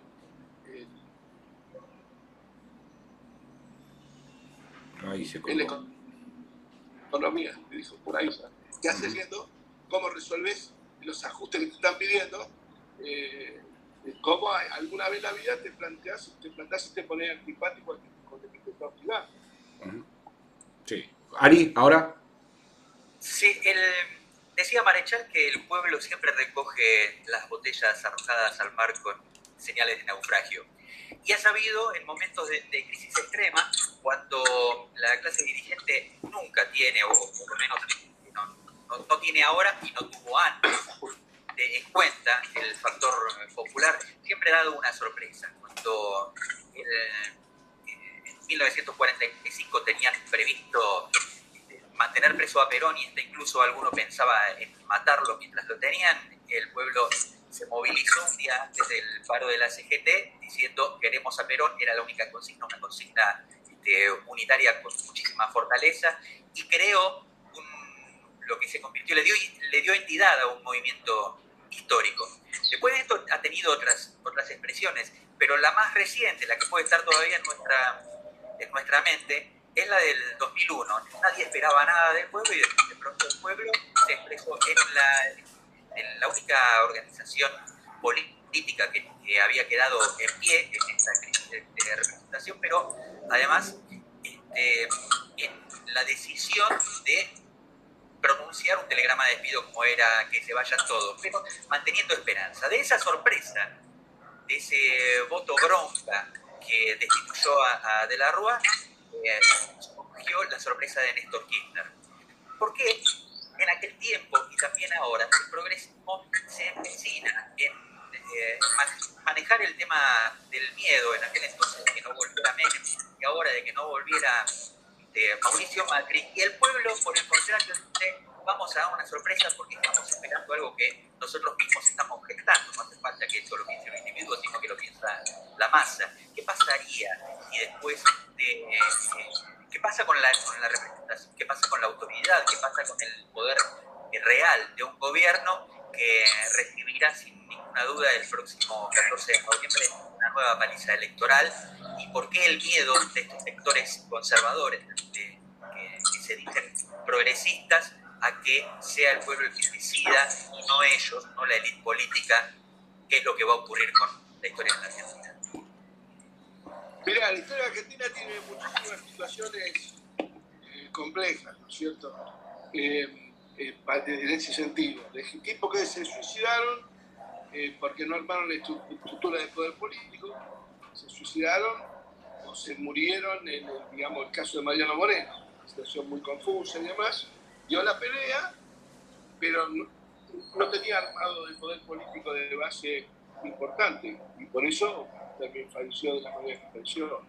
Eh, luego, Dorrego, Dorrego también se lanzó, eh, digamos, Dorrego fue como que un, emergente de, este, de la, del gobierno de Rivadavia, que había sido absolutamente este, reaccionario, eh, pero no armó una estructura política como sí tenía Rosa, con la Guardia del Monte, con toda la estructura que, lo protegió. Y, además, cuando Dorrego huye, después que la Valle entró a hacer un, levante en la capital de la Argentina, Buenos Aires, que en ese momento no era la capital de la Argentina, era la capital de la provincia de Buenos Aires, eh, cuando la Valle irrumpe y hace un, saqueo, fue un desastre eso, eh, eh, Rosa le dijo a Dorrego, no vaya a pelearlo ahora porque lo van a matar. Y no le hizo caso, fue y lo mataron. ¿Por qué? Porque no había armado la, estructura de poder político y demás. La negociación que hizo con el Imperio de Brasil fue peor que la de Rivadavia. La negociación de la guerra de Brasil fue lo que trajo el derrocamiento de Rivadavia.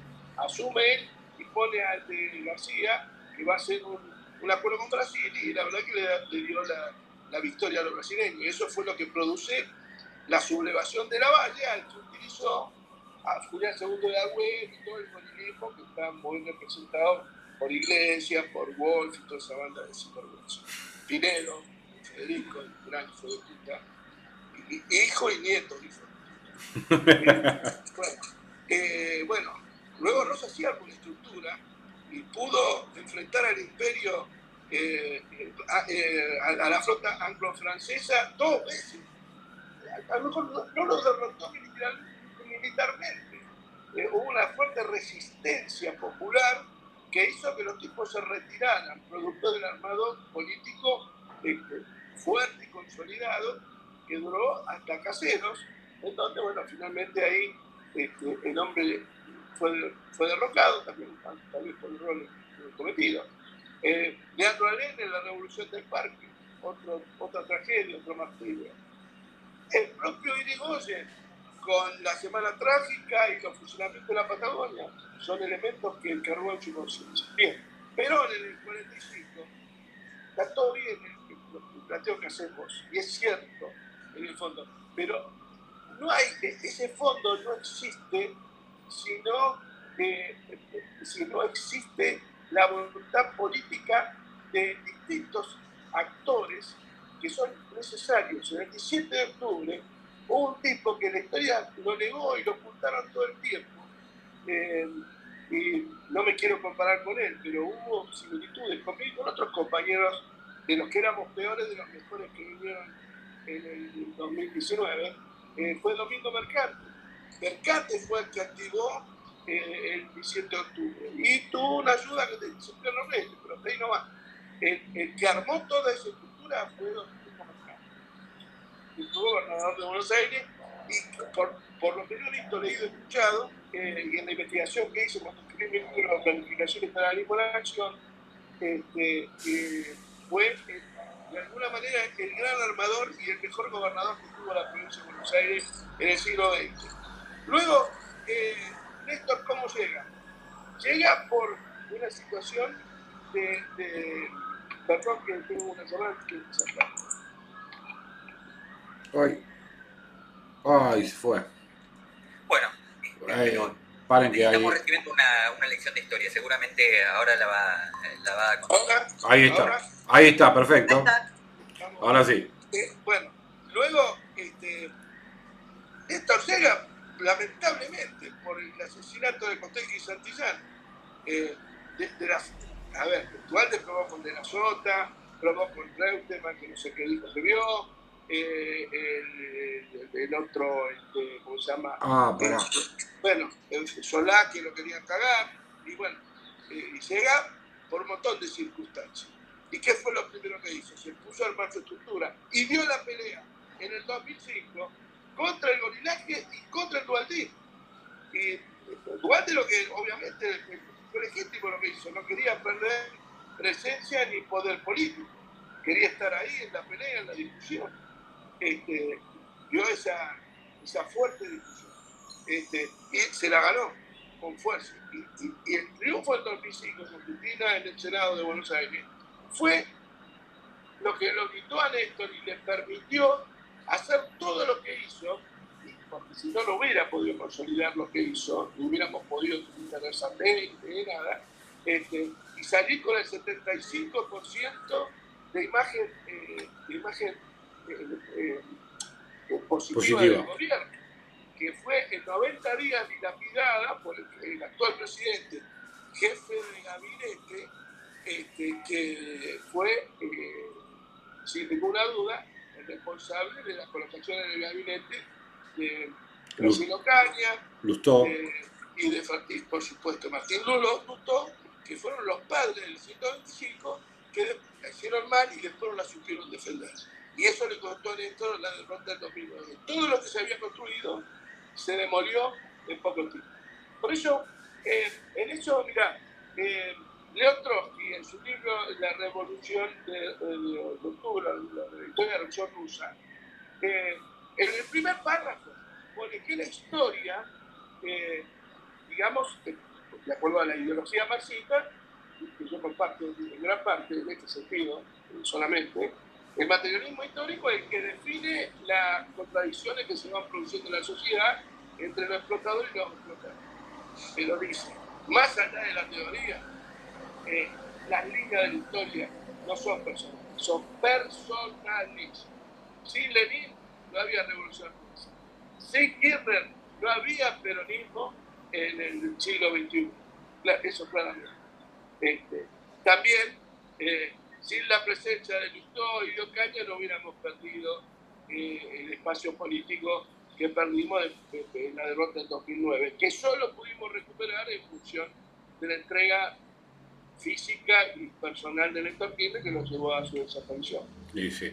Ahora, todo esto, aunque no tuviera este, visibilidad, estaba, estaba ocurriendo, era parte de la realidad, pero no tenía eso, no, ninguno sabía, de hecho el pueblo argentino no, no sabía ni pronunciar el apellido de Kirchner y tuvo ese, ese voto de confianza y la sorpresa resultó beneficiosa. Ah, es muy probable que el pueblo esté ahora guardando una sorpresa. Pero las elecciones las perdimos. sí, es en realidad, Menem al retirarse nos, nos impidió galvanizar ese 75%. O sea, lo que me decías, Héctor, ese 75% nos hubiera dado un, enorme poder electoral que no estaba materializado en el territorio y nos hubiera, eh, no hubiéramos podido producir el 2005 si, si hubiera sacado ese 75% de los votos que no, eran nuestros, eran rechazo a Menem. ¿Viste? eh, como hacemos, yo soy de Boca, cuando veo a Juan a River quiero que pierda. Bueno, ese, esa, y lo de River es lo mismo con nosotros.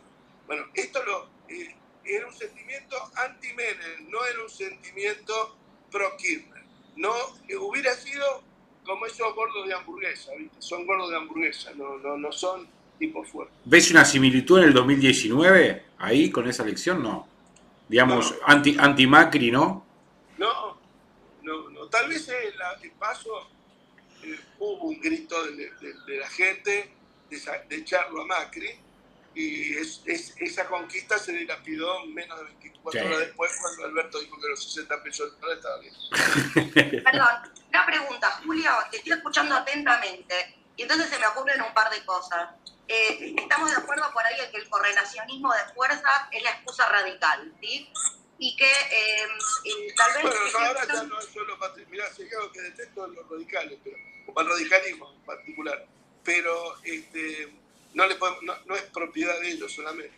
Bueno, el presidente bueno. que conquista admirador de Alfonsín, ponele.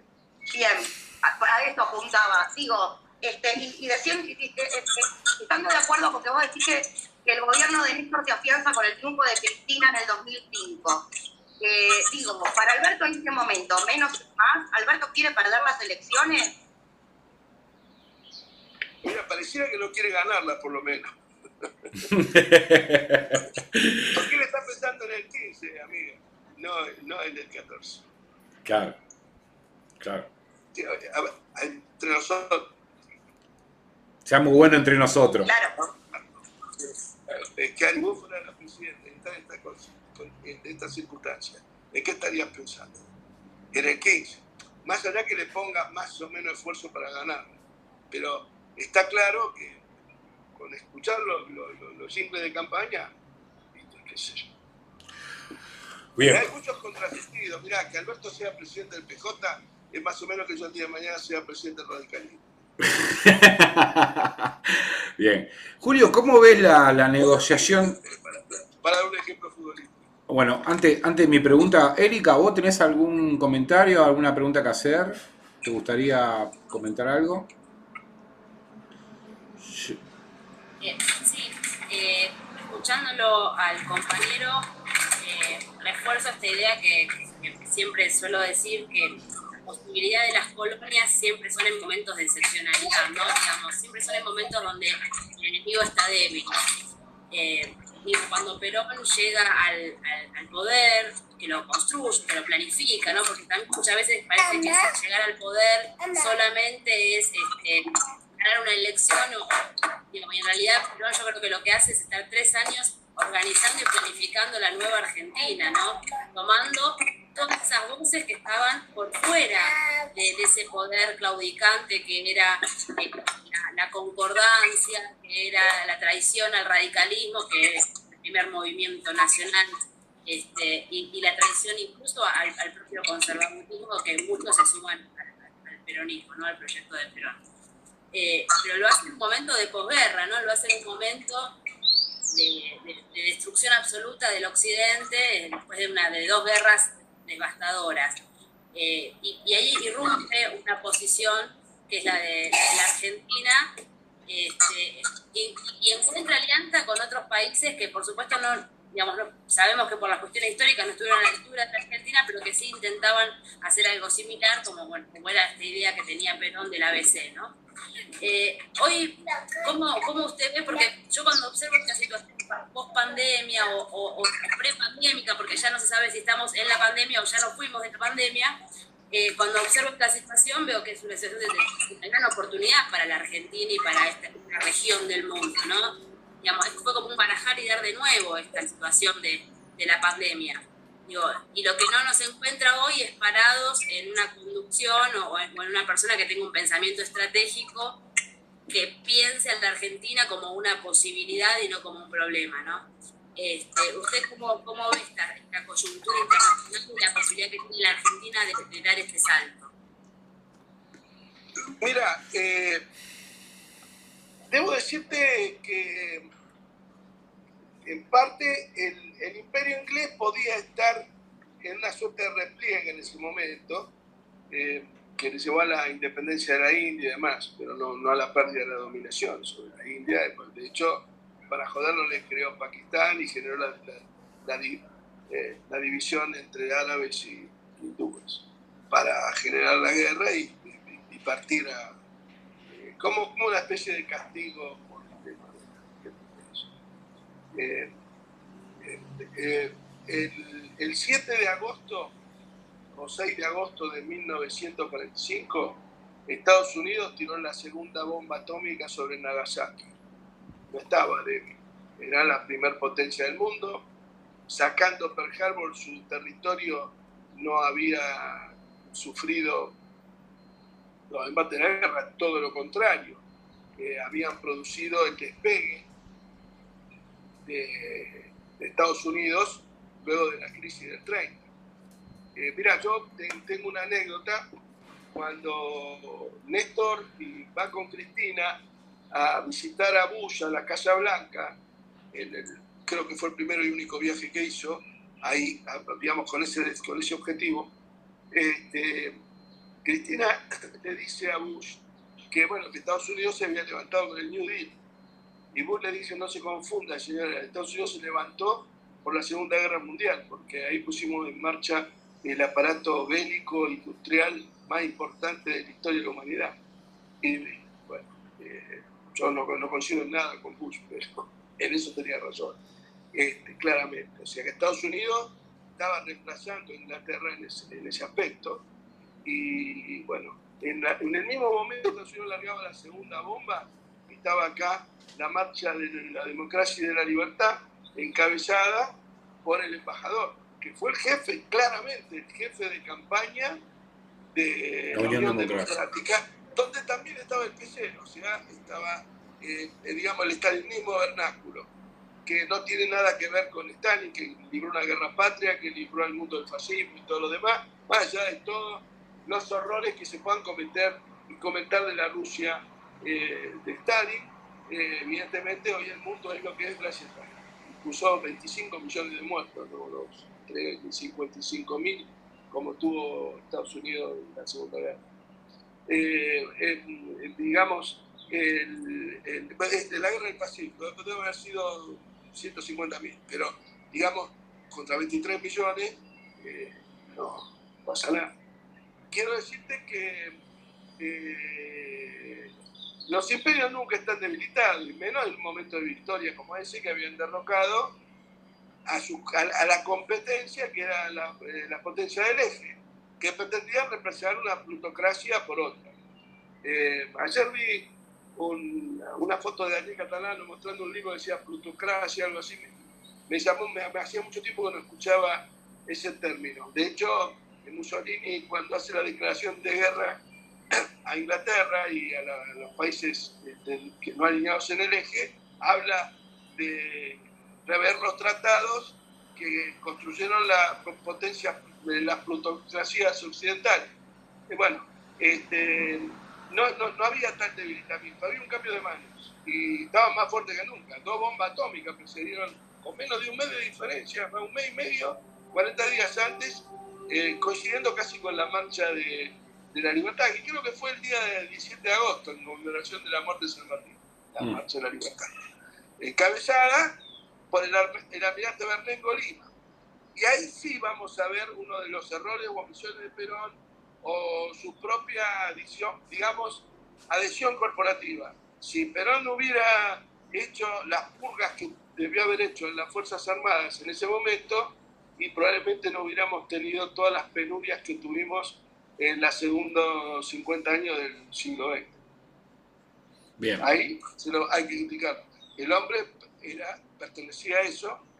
De hecho, Eva Perón en el 51, después del lanzamiento de Menéndez, le dice que lo fusile a todos, que eran traidores. Y él le dijo, como es una anécdota que él cuenta en uno de los libros de Pablo Pereira, pero lo creo porque era típico de él, le dice eh, que qué sería de la historia de la humanidad eh, sin los traidores, eh, qué sería del, de Jesucristo si no hubiera existido Judas. O no me acuerdo nunca el nombre de Nicomede, que se llamaba el griego que traicionó a, los héroes del desfiladero de las, termópilas. Eh, dice, los, oh. dice, los traidores eh, son como las moscas, dice, solo sirven para transformar la posta y la pudrición, que no era un tema menor, era una tarea, pero no es así. Creo que ahí él comete un error. Mira, Almirante Bernengo en Lima siguió peleando y operando, después vino el Almirante Roja y el general Aramburo, el compañero del colegio militar, y estas cuestiones eh, de, parte lo complican, como lo complican Alberto, sus terminales en el, en el radicalismo, como lo complican sus terminales con el alfonsinismo especialmente, y bueno, y la embajada. Y con el gran de argentino. y la embajada te faltó el otro, el otro, el otro No, vos sabés que yo no creo que. ¿No? Eh, me da la sensación eh, que ahí lo que hay es temor, no, no Ah, ok. Bien. Es peor. Si fuera adhesión, Macri era, era listo eso. Oh, sí. Bueno, ya no, no, sabemos muy bien, viste, que eso es, es una. Patricia también, sí, esa, esa, esa bueno, tiene dos banderas esa. Volviendo a Perón, el papel de Judas. El compañero Massa también. claro. Este, Julio, lo último, ya estamos terminando, quedan cinco minutos y quería pedirte una reflexión sobre cómo estás viendo la negociación del FMI. Y mira, yo no soy economista. políticamente veo que eh, pasaron dos años casi de gobierno y no tomamos todas las medidas que debimos haber tomado para poder encararlo. Por ejemplo, lo de Vicentín era, clave para avanzar. Eh, eh, eh, la conversación, la,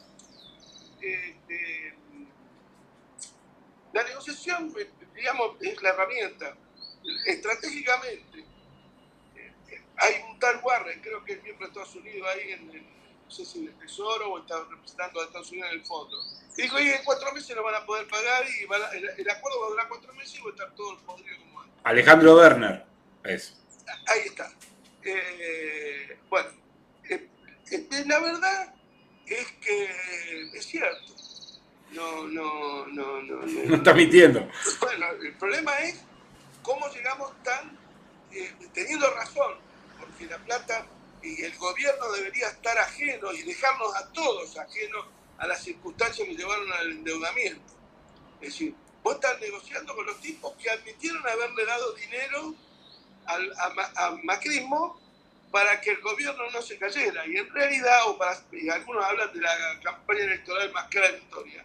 Yo no, si hubiera sido para la campaña electoral, imagínate la cantidad de encuestadoras y, y los que fabrican banners que estarían llenos de guita, ¿no? La guita se entró por una puerta y salió por otra paraíso fiscal. Se la llevó Midlin, por ejemplo, que hay 400 millones que fugó, que no los puede justificar en el resultado de los balances de sus empresas. Se los chorearon. No, digamos, no los chorearon para hacer campaña, se los chorearon directamente. Entonces, eh, esta cuestión, eh, la poca acción del gobierno ante la justicia, más allá que la justicia, el oferta, todo lo que vos quieras, eh, para recuperar por lo menos la iniciativa en la pelea legal, que eso claramente hubiera debilitado al prestamista. Si además la Sorceba no es la que le dio la guita, se la dio la, la y está coreana, anda por el mundo. la, ascendieron. Por eso. La ascendieron. A él y a, Lipton, que es el segundo de, de Yellen en el, en el Tesoro norteamericano. que firmó. Claro. Era el segundo de de, segundo. Era el primero, porque la Lagarde era una figura sí, el que, maneja, el que manejaba es el primer accionista del fondo. Exactamente, es el que manejaba el staff, el buró, digamos, del FMI, que ahora también es el que está metido, tiene que decidir sobre esta negociación. Es el que le da el visto bueno o no si Estados Unidos debe aprobarle el, el acuerdo, como dice el amigo Marcelo Briñón, el acuerdo de sumisión estratégica.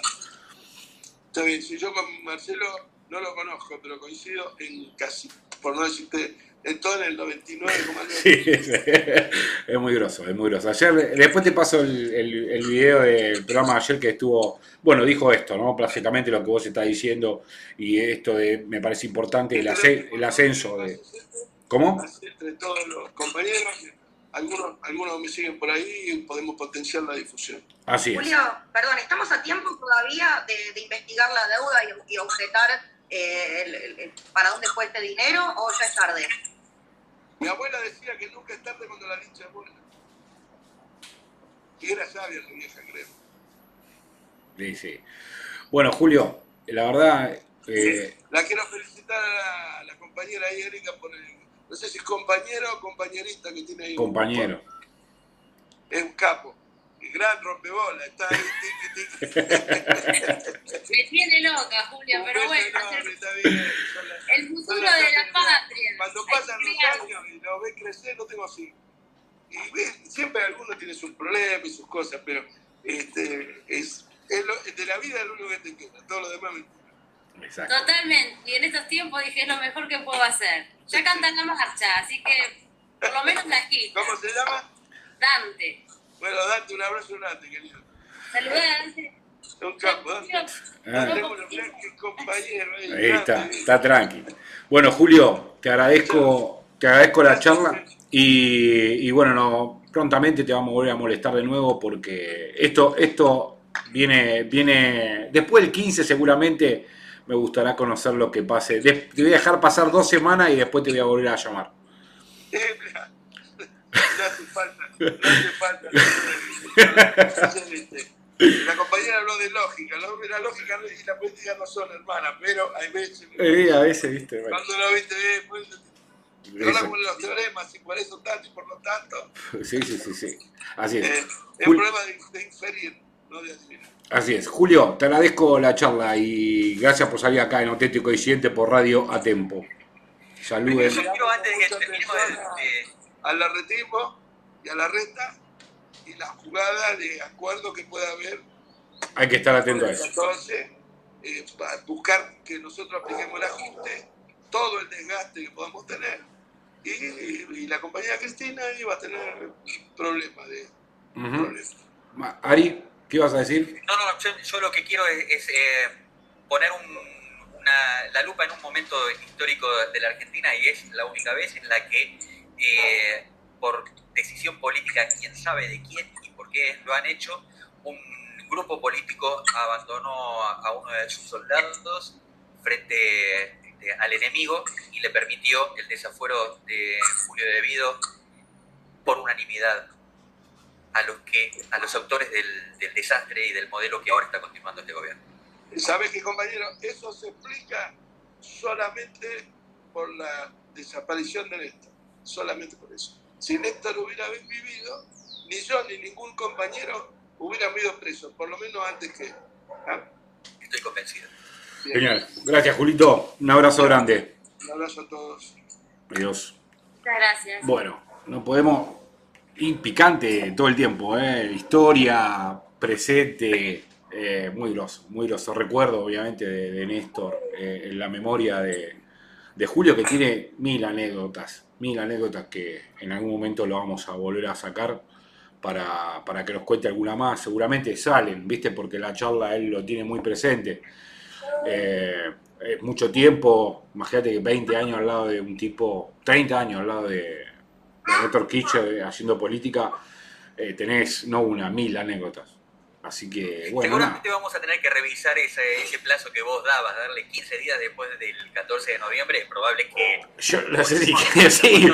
Por eso, por eso se. Por eso se reía, porque nosotros, como fecha clave, tenemos el 15. Es lo que yo hablé ayer con él y, y decíamos, ¿el 15 qué?